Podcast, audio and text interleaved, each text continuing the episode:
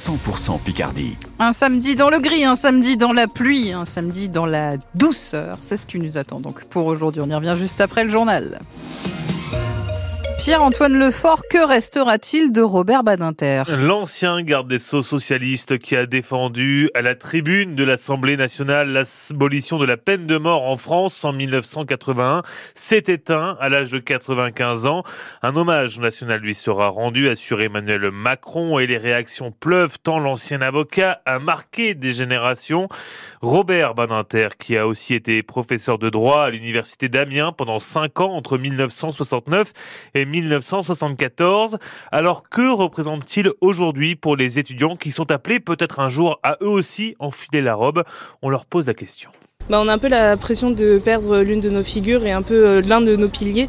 C'est quelqu'un qui a beaucoup euh, aidé à ouvrir les yeux sur euh, les droits fondamentaux de l'homme. C'est quelqu'un quand même de marquant qui est important et je peux le concevoir, mais certains le connaissent que de nom et pour certains c'est juste le garde des Sceaux de Mitterrand. C'est des figures politiques importantes et normalement on a au moins une fois entendu parler dans sa vie de Robert Badinter. Voilà. Ça reste quelqu'un qui a un parcours qui est plutôt classique au niveau du droit, un professeur qui a fait beaucoup de choses, mais je n'irai pas jusqu'à dire que c'est un modèle. Notre professeur qui était très attaché, eh ben, il nous a proposé de faire une minute de silence. Bah, ça m'a quand même fait un pincement au cœur, j'étais choquée, je me suis retournée euh, pour dire à mon camarade que Robert Badinter était mort. Bah, c'est une grande figure euh, pour euh, la justice française.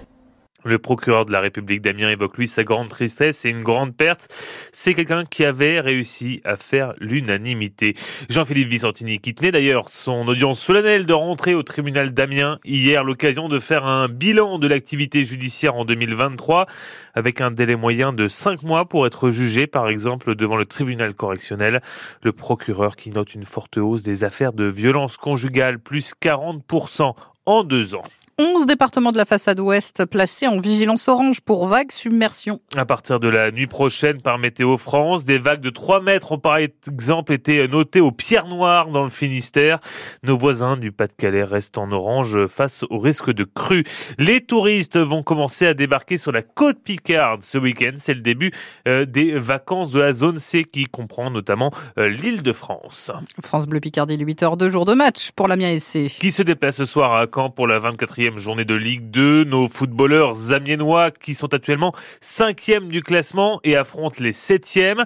Après six rencontres sans défaite, l'objectif est bien sûr de ne pas concéder de terrain, surtout qu'il va falloir se méfier des Normands qui font une très belle saison, souligne l'entraîneur Omar Daf. Ouais, c'est une équipe euh, qui est une bonne dynamique. Après, à, Grenoble, euh, ils ont perdu lourdement il y a forcément des, raisons, mais c'est une équipe qui a des très bons joueurs sur le plan offensif, voilà, que ce soit Alex Mendy, qui est le meilleur buteur du championnat, ou Le Bihan. Mais voilà, par moments, ils sont capables aussi de fermer en mettant deux latéraux euh, dans les couloirs.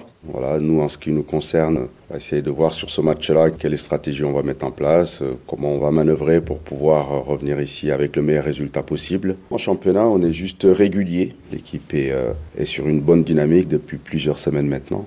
Donc sur ce match de Caen, je trouve qu'on n'a rien à prouver. C'est juste continuer à, avancer, continuer à, à, se perfectionner. À nous de nous organiser, de nous préparer pour aller euh, jouer un gros match là-bas samedi.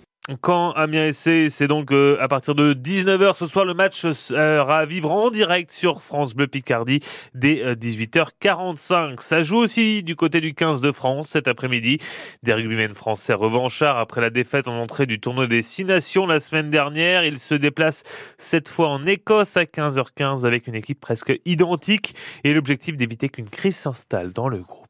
Zao de Sagazan n'a pas dû beaucoup dormir cette nuit. car il a fallu les, fêter, ces quatre victoires de la musique décrochées hier soir. La chanteuse a notamment remporté euh, la victoire de la chanson originale, la seule pour laquelle le public vote.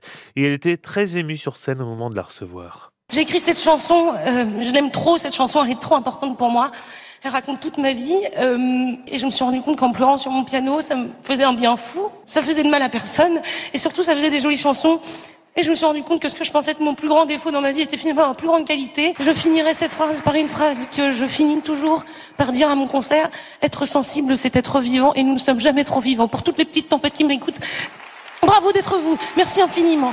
Zao de Sagazan qui sera au festival Minuit avant la nuit le 7 juin au Parc Saint-Pierre à Amiens et qui a donc été euh, récompensé hier pour euh, son titre La Symphonie euh, des éclairs. Et puis, autre festival, celui de Rétro, c'est trop Ah au oui château de Tilleloy qui vient de dévoiler de nouveaux noms pour sa Mhm. programmation les 28, 29 et 30 juin. On savait déjà que Deep Purple et Patti Smith seraient de la partie. Ils seront rejoints par Soft Cell, The Human League ou encore Oak Wind.